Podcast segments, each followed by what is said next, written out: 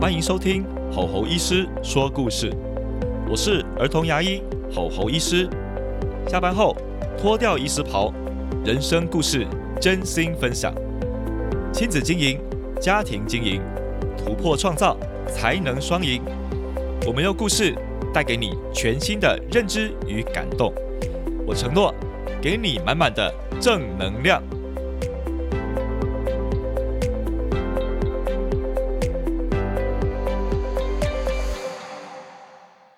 Hello，各位听众，欢迎来到吼吼医师说故事。这一集啊，我们的主题是：孩子害怕看牙是天生的吗？这一集啊，也有来宾哦。这次啊，我们邀请到了中正大学心理系教授黄世珍黄教授。那当然，呃，我跟黄教授这边呢是比较是在别的这个进修班有认识的哦。其实我们都会互称我们彼此的昵称啦哈。一个叫 Sunny 啊，一个叫 Simon 等等的哈。那我们待会可能也会这样称呼。那我们这边先来欢迎我们的黄教授 Sunny。嗨，大家好。Hello。Hello。Sunny，很感谢你，很感谢你来录音。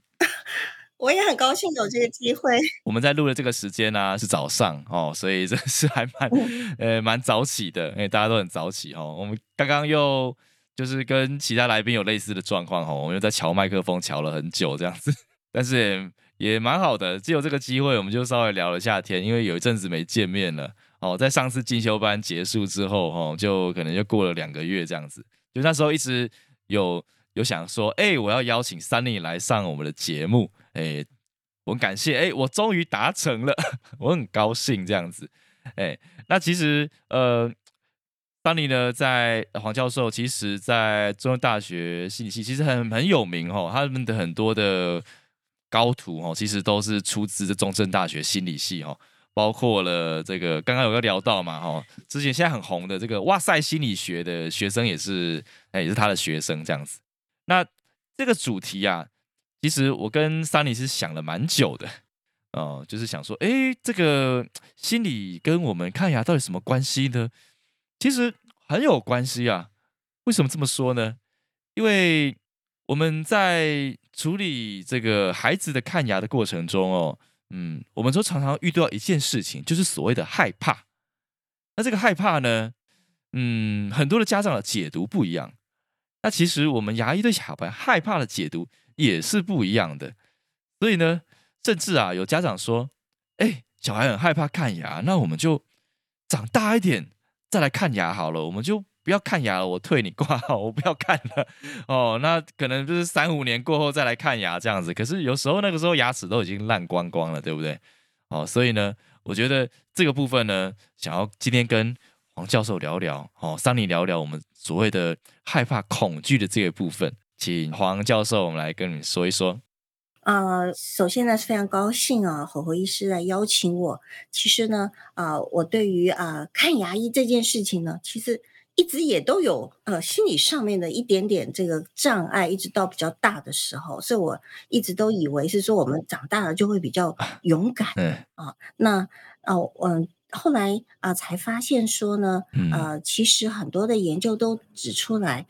我们小的时候所留下来的一些感受，其实会影响我们很长远的人生的。那今天也很高兴来谈这个。害怕的这个情绪，那么害怕这个情绪呢？啊，我们事实上来讲是属于一个非常人类的基本的情绪，也就是说呢，它发生的时间呢是比较早的。那比较早呢，通常是在讲一岁以前，啊，它就会在我们的生命当中出现了。对，那而且呢，不但在一岁以前，我们还发现说，在半岁左右，也就是六个月大左右的时候呢，有一些很有趣的现象。那么在婴幼儿的研究当中呢，我们会看到，在小 baby 呢，他会对于啊很靠近他，假设呢，我在我的研究当中呢，我拿一个面具，啊，就是放在我的脸上，拿一个像个扇子一样哈面具，嗯，那然后呢，呃，因为每一个实验者都长一样，对不对？因为戴上面具，对，那个面具上面就是都都一样的长相，所以不是我长得漂亮或者长得呃这个。呃，不一样，好，那特别，呃，但是呢，这一个呃面具戴上去之后呢，我们从哈，比如说从房间的门口慢慢的走向这个 baby。那 baby 通常在六个月大的时候是坐在椅子上的了，嗯，是，好，就是他可以坐了，但是他是不能够不能跑下来的喽，哈。所以他我们他帮他把他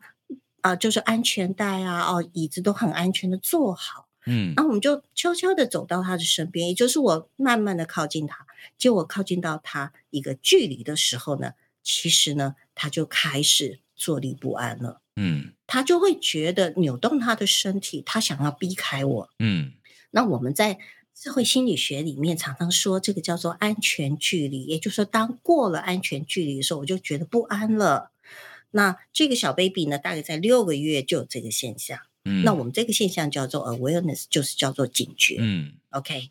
那么当他产生了这种警觉的时候呢，他其实是觉得那个靠近的东西可能会呃影响我或是伤害我的。好，所以我们常说，其实重要的情绪很早发生的情绪呢，在演化上面呢，具有一定的生存上相关的意义。好，也就是说呢，如果我们太靠近这个 baby 的时候呢，他会开始想要回避。嗯那然后呢，我们才会看到，啊、小 baby 不让别人抱了，呀，那陌生人抱的时候呢，就产生了焦虑了。OK，所以假设我们把小 baby 带到牙医的这个面前的时候，牙医是不是要很靠近这个牙医？需要啊，这个牙医是不是要拿工具，或者是嗯啊很靠近他的脸，对不对？哦，嗯那所以呢，啊嘴巴还要张开哈，要检查牙齿。所以这 baby 可能在六个月左右之后，其实他都会紧张了、不安了。嗯，那这就是跟我们的害怕的情绪的起点就很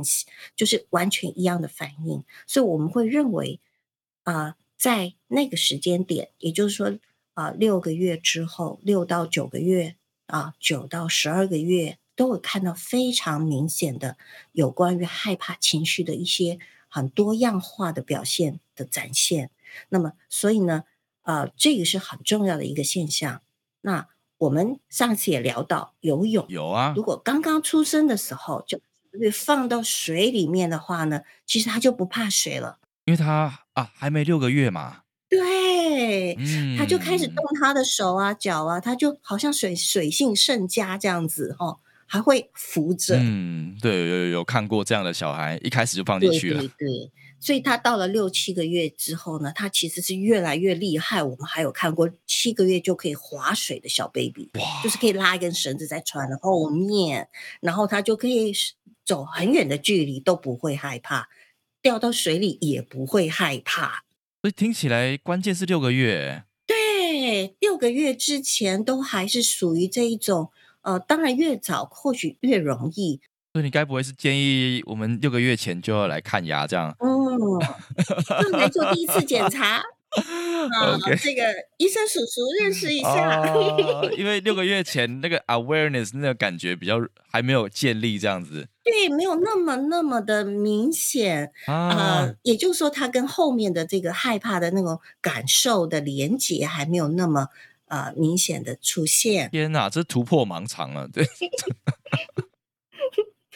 说不定会觉得一双哥哥好帅哦，真的。那这样的话，六个月以后看他害怕，全部都正常嘛？全部都是正常嘛？都算是一个过程当中一个很正常的反应。嗯事实上，在婴幼儿的研究当中呢，我们也发现，当有陌生人焦虑的时候，会是有些时候我们会看到有些 baby 叫做不怕生，嗯那有些 baby 很怕生啊，其实都跟他更早一点的生命经验有关。哦，要跟他的生命经验有关啊。对，也就是说，他如果在很小时候呢，他就接触不同的人，然后呢，他就呃，这个我们相对来讲给他有很多啊、呃这个看到不同的人的经验，跟不同的人接触的感受，嗯，他其实会喜欢跟不同的人互动。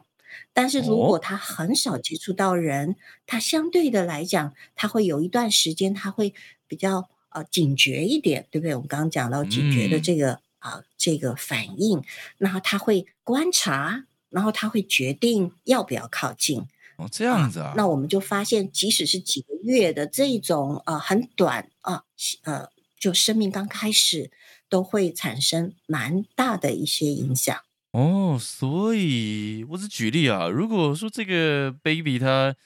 可能家里家族成员很多啊，一下什么爸爸抱，一下妈妈抱，一下叔叔抱，一下阿伯抱，一下阿公抱，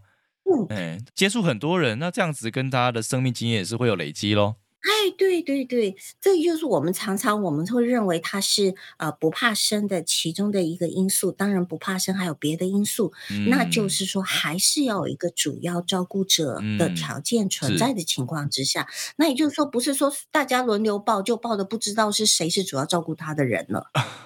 哦，对对对，还是要有主要照顾者啦。那那也是另外一种危机，对对对对对嗯，对，所以他还是有一个主要照顾者，然然后他也接触到一些呃其家里面的其他的亲人，也就常常见到，渐渐也都是很很放嗯，心、很安心的一个环境里头，那么他就比较对呃接触陌生感觉到比较能够放松。啊，了解了解。对，如果这样说的话，那有些家长说什么啊，小朋友很害怕，那等长大一点就不害怕，那听起来好像好像不是这么一回事啊。刚好是相反一嗯，点的的研究结果了。啊，真的啊？怎么说呢？很好奇诶。很好奇哈，其实我们长大，其实确实会有一些我们自我能够成长的过程当中，有发展出来更多的能力，能够呢克服我们的心中的恐惧或是害怕。那但是呢，如果嗯，如果我们本身就没有产生那么多的害怕的感受的话呢，这时候我们要处理的害怕的情绪也就变少了。嗯所以其实小的时候就是一种预防，嗯，那产生害怕的呃机会变少。那长大以后是反而是一种阴影。那也就是说，我产生了害怕了，我怎么样去处理这个害怕的情绪？嗯那么嗯因此，随着年龄的增长，我们的阴应的能力是会增加的。嗯嗯可是我们的预防的能力可能就要早一点开始。嗯，那事实上，我们的研究也发现，预防真的胜于啊、呃后面的阴影。那就是我才越我越不怕，我就越不用处理。当我一旦已经害怕了，我要处理它的时候呢，我其实相对要花比较多一点的努力，嗯，所以认同认同。就会变预防还是很还是胜于啊阴影的啊这样的情况。嗯，我是蛮认同桑尼所说的。嗯，因为真的在在预防里面，我们也是都常会跟家长去做一个心理建设啦。嗯哦，因为嗯说一开始小 baby 看牙的时候，大部分都不会有什么牙齿的疾病，很少哦，所以在这个时候呢，其实建立小朋友的信任，或是对这个环境的这个呃熟悉度，我觉得诶，这个是很棒的一个时期。就小朋友哭呃没有关系，小朋友害怕其实没有关系，但是必然的一个反应。嗯，当然有可能，譬如说多给你个娃娃啊，或是医生用一些技巧让小朋友呃有一些可以比较舒缓情绪的方式，当然会有一些帮助。可是我觉得现在的家长有一些家长是比较急的，就觉得我要马上见到效果。嗯，我希望我们来看儿童牙医，就是小朋友看到牙医瞬间就不哭了这样子。嗯可是我觉得，诶，这个有时候跟小朋友这个建立环境认知哦，然后呢，大脑要去适应这个这个节奏，应该是不太一样的。嗯嗯呃，我觉得它是一个，嗯，对，如同桑尼刚刚所讲的，我们其实在这个时候做预防，让小朋友沉浸在这个环境里面，一次、两次、三次，其实慢慢慢慢他就会熟悉了。可是如果是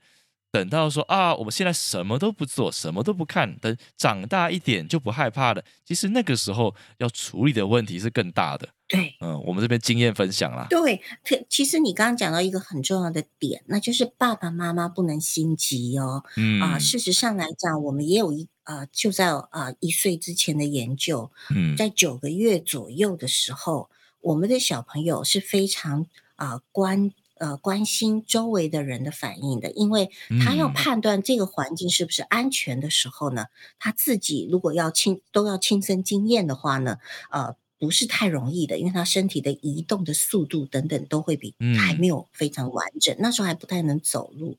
那么所以呢，他会要看周围的照顾者或是旁边的大人的反应是什么。那比如说，如果大人都露出非常紧张的样子，那这时候呢，他就觉得这里应该要警觉，对不对？啊，要要要注意，可能会有一点危险。是这样啊？，对，所以大人要放松哦，所以大人不能太心急，因为心急跟紧张表现出来有点像。我觉得蛮像的。对对对，所嗯以呢，大人如果爸爸妈妈啊、长辈带小朋友来看牙医的时候呢，所以大人要放轻松，很自在，然后觉得是一个很好的环境。如果这嗯么说的话，那哦，那如果是就是来看牙，然后爸爸妈妈一直很紧张兮兮跟小朋友说：“哎，不要害怕，不要害怕，小明不要害怕啊，不要害怕，不要害怕。”但其实越这样讲，小朋友会感受到，对，小朋友感受到，嗯，就感受到紧张，然后小朋友就开始哭了，然后爸妈就觉得说：“哦，你看吧，这边真的很害怕。”可是事实上，真的如他所说，对有时候关键在爸妈身上，这样子对对对，啊，那我懂了。所以其实我们可以呃跟爸妈有个沟通，就说爸妈可以呃呃不要说什么，嗯因为我们今天做的很简单哈、来看一下小朋友的牙齿的状况，呃，保护他的牙床啊、但是呢，我们都不怎么说话。哇，OK，可以请爸妈少表达。我觉得 Sunny 虽然你不是牙医这方面领域的，可是你已经把我们的秘辛都讲出来了欸，代表说这个这方面是共通的。呃，我们就是非常会很希望家长要 quiet 的时候是 quiet，并且是安静并且沉稳，因为那个爸妈散发的那个气场跟频率，其实是会影响到小朋友的。对，对呃，特别是那种很紧张的爸妈的时候，讲话很焦急的小朋友，小朋友就哭了更大声。就比较快一点，那讲话比较速度快了一点，小朋友会感受到。对那么同时，他会跟这个啊、诊所的环境产生一个那样的连接，就是会嗯引发他紧张的环境的连接。哦，那这样他下次来他就更快变紧张啊、对呀、所以我们要更快让他放轻松。所以我们这个环境是一个非常啊、愉快、嗯轻松、安全的环境。这反而是我们要跟家长去做一点小小的沟通或引导的部分。啊，认同认同，真的，我下次把这集 podcast 就是放在诊所里面听好了。没有啦，就是我们可以解开这个 fear 的这个奥秘，我觉得这个很棒。而且你刚刚说，既然在九个月的时候，小朋友就已经会意识到他周遭人的反应，这样子，意识哇到，那真的很小就开始了。对对对，其实这个时候我们有一个专有名词，顺便跟大家介绍，好啊，这名叫 social referencing，叫社会参照，社会参参考的参，参考的啊参，照对照的照，照顾的照。照顾的照，嗯，对，那意思就是说，所谓的社会参照，就是我看别人，所以这是一个非常重要叫观察学习的表现，就是 referencing。OK，social、referencing 在是我们心理学啊、里面的一个非常重要的现象，那就是如果你发现这个水是烫的，嗯，那别人看到你碰触到热水的时候的反应，嗯，其他的人可能就不会来啊、直接打开这个热水或者那么靠近它了。啊所以是一个观察学习。那么同样，我们也看我们周边的人他们的反应，作为我们的观察学习。是啊，所以也就是说，我们从别人的经验当中获取了我们的经验。那那这个现象呢，在九个月左右的时候呢，小朋友就表现的非常的，我们叫做 salient，叫做明显著。哇，怎么让我想到猴子的实验之类的？猴子的实验，是有非常多的动物的实验么，拿香蕉被电之类的，对灵长类的动物然后别的猴子看到都不敢拿。是的，是的，对，才会有这样的特别的啊，这个学习的现象。OK，、哦，那所以我们呃，其实父母亲的一些表现，真的是呃小朋友最重要的参照。哇，今天真的是上了一课，真的是原来小朋友在这么小的时候就会参照了。哦，他们就很棒了，他们在一岁之前的学习是会令我们啊、感到非常的啊、惊讶，而且嗯感觉到他们是非常非常的具备了很多天生的啊、立刻可以展现，就出生之后也很快的展现出来的能力。嗯，啊，这些呢都是我们身为啊、我们周围的啊小朋友周围的大人嗯啊，我们其实也需要学习的部嗯分，就是需要去了解的部分。所以我回应一下我们现在定的这个主题哦，孩子害怕看牙是天生的吗？嗯嗯，那嗯因，为这个问题其实蛮这个问题蛮好的，看起来好像是封闭性问题，对，但事实上它其实有点开放啊。哎，对对，我觉得这题目非常的好，因为实际上我刚说过，害怕其实是一个呃基本情绪，所以它也有演化上面的一个呃这个轨迹或者是痕迹啊、所以呢，跟我们的生存也很有关系，所以我不能说它不是天生的，OK，嗯但是呢，它的整个的发展以及它的整个的表现，确实在不同的文化当中、不同的家庭当中，不管是文化还是次文化当中，会看到它多样化的后续的展现的方式。嗯所以呢，害怕可能是一个我们很重要的情绪，嗯，因为帮忙了我们去适应我们的环境。但是呢，我们什么时候会害怕？怎么样表现我们的害怕？怎么样应应我们的害怕？这些都是在每一个个人的身上会展现出非常不同的轨迹跟面貌的。嗯，非常认同哎，所以重点是怎么去因应，以及呢，刚刚学到一个就是身为父母啊，因为孩子其实会观察自己的主要照顾者啊，如果是父母的话，那父母的表现其实就变得非常的重要喽。啊，非常的所以关键其实不是小朋友的害怕，因为每个人天生就会内建这个害怕，因为是我们生存的一个必要的一个因素。哦，但是后面怎么去应应才是更重要的。哦，没错，这很感谢，我觉得真真学到很多。那哎，对了，今天也是一样哦，我们照惯例哦，听众应该知道，我们照惯例，我们的来宾都会准备一个小小故事这样子。小小的故哎，事。对，那我们也是邀请那你来分享一下你的小小故事。好，我要分享一个小小的故事。我我其实这个啊、呃也是在我的研究当中呢，很想跟啊、听众们来分享的。那那就是呢，我们在做婴幼儿的研究的时候呢，啊、我们呃有一个其中一个研究，就是找大概一岁多的小朋友会走路了哈，他来我们的实验室来做一个研究。嗯那这个研究呢是要啊、呃小朋友从啊、一个盒子里面拿出一个玩具，嗯不是两个，一个一次只能拿一个哦，啊，拿一个到拿到房间的另外一端的另外一个盒子里，那个盒子一个大箱子和空的，嗯他只要丢进去就好了，就得一分。嗯 OK，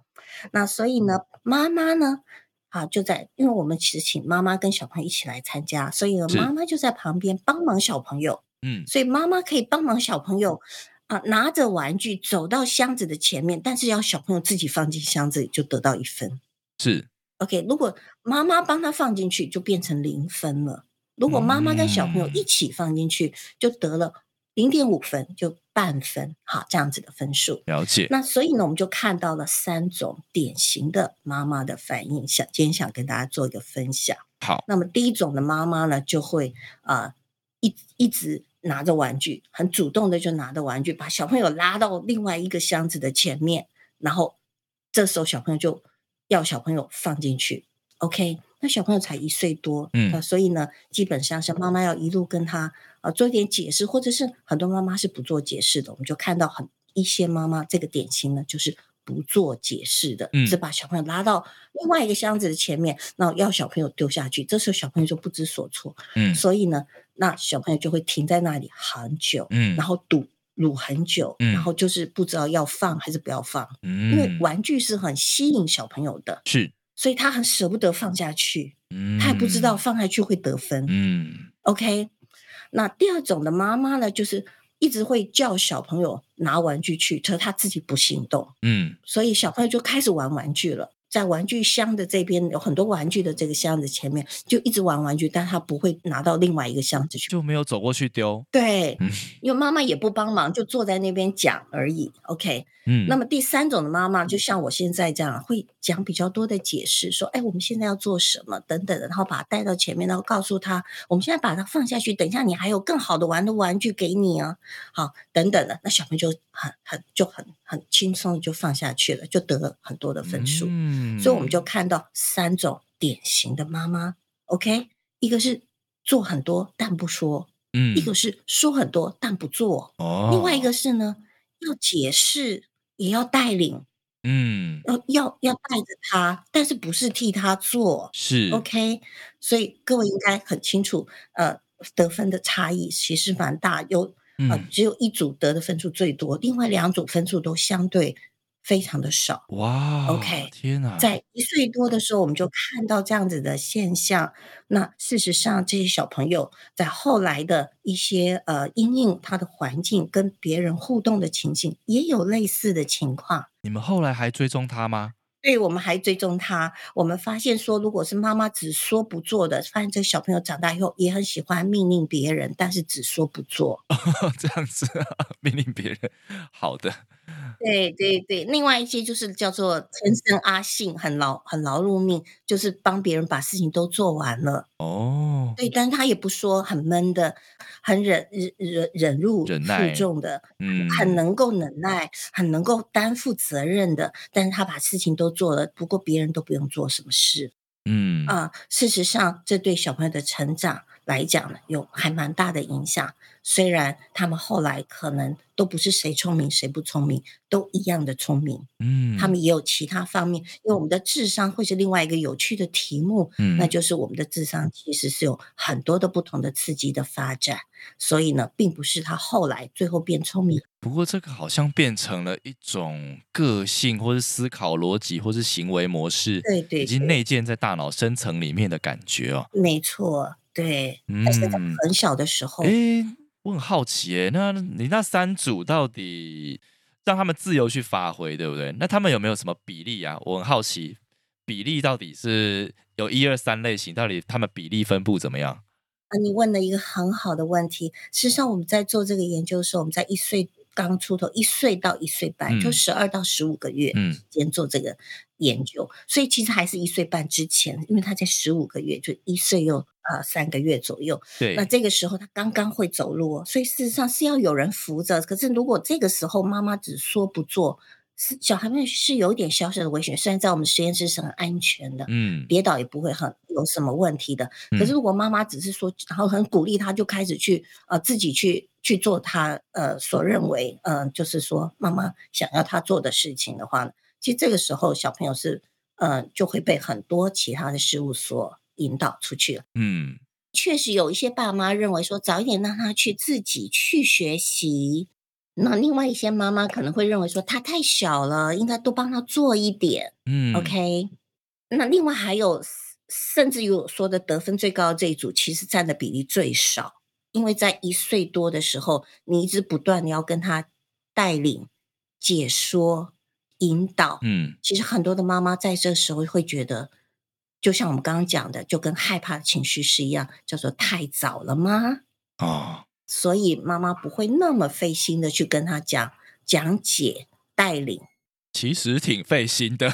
是 是是，他的比例是最低的，嗯，但是他的得分是最高的。哇，对，对我们我们有类似有做过这样的带领，就是真的很费心，很累，就是其实没有做太多事，可是很累，大脑一直在烧。很累，对对，这也是、啊这也是照顾小的婴儿，就是幼儿的时候，很多父母亲会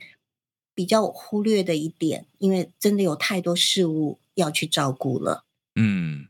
不过对，是不容易的事情。不过我相信啦，我们这边听众里面。其实还是有蛮多蛮为孩子着想的父母，然后也是真的是希望说孩子的发展是很好的一些父母啊，或者是还没有当父母的人等等的哦。那我们这边听众是还蛮多的，所以事实上我觉得，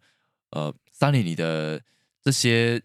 很客观的这些数据啊，很客观的这些发现，我觉得对听众们都非常有帮助。这样子就是不一定我真的。呃，完全马上就可以切换成那个模式，但它是一个非常好的参考，会让我们就是往那个方向会去努力这样子。好，那我总结一下哦，就是我们刚刚听到了那个三里分享的那个内容啊，其实就是有三个不同的照顾者嘛，一个是只做不说，一个是只说不做，另外一个是不断的解释和带领这样子。那当然，我们发现说得到分数最高的那一群代理的人其实很少。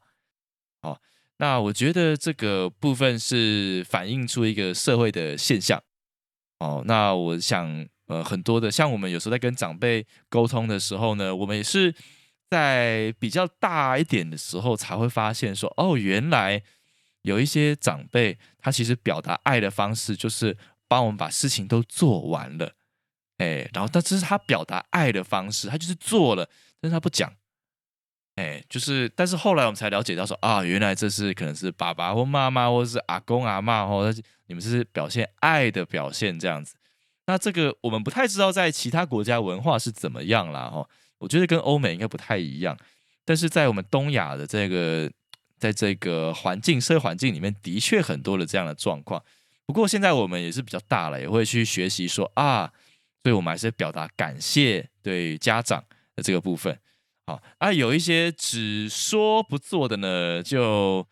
我们可以理解，就是说他因为怕帮我做太多，或者是他是有一个期待在那边的，但是因为他没有做，所以其实他的参与感是比较低的。然后这个我们也会也引以为戒啦。哈。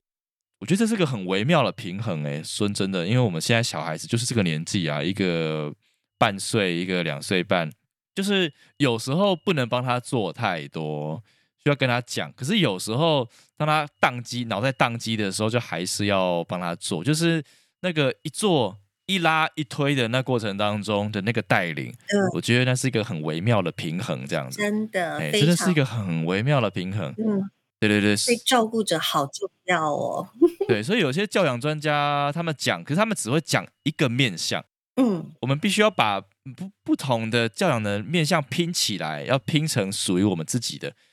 不能太过，也不能太没有。哦，真的这件事很神奇。我们从看牙害怕的这件事情，我们聊到呃怎么去带领小朋友哈，所以这个是聊不完的议题。这样子，哎，真的今天真的很谢谢嗯，Danny 哦，能够呢带给我们这个很精彩的分享哈。真的，我应该要再找你录第二集、第三集的。最后节目的尾声，看看 Sunny 有没有什么想要跟大家分享的啊？在最后一点点时间，当然，我我非常高兴有这个机会啊，来跟大家啊分享一下我们之前的一些研究，或者是我们的一些知识面的。啊，这个了解啊，那我也非常觉得啊，侯侯医师非常的棒啊，他他对这个小朋友的关系不只是牙齿，而且也是关照他的这个呃发展的很多的面向。事实上，我们从跟牙医师的关系，会衍生出来非常多的有关父母亲跟啊小朋友的互动啊，以及对小朋友的很多层面的啊我们的教养的方式上面的一些讨论。那我觉得这个真的是呃，让父母亲不只是啊把牙齿照顾好，把心理上面的层面，还有教养上面的议题，也可以在这里有很多的滋养跟收获。那我觉得哦，我非常这个佩服我们侯侯医师，他真的是可以哦把一个主题发挥的淋漓尽致啊！就也非常感谢给我这个机会，谢谢大家喽！谢谢谢谢，这是我们录 Podcast 的初衷啊。初衷之一啦，很谢谢 Sunny。好，那我们这边呢，节目就到尾声了，很谢谢各位听众的分享。那也记得帮我们留言、按赞啊，并且呢，也在我们帮我们底下留五星好评哦。好，那我们就侯医师说故事，下次见，拜拜。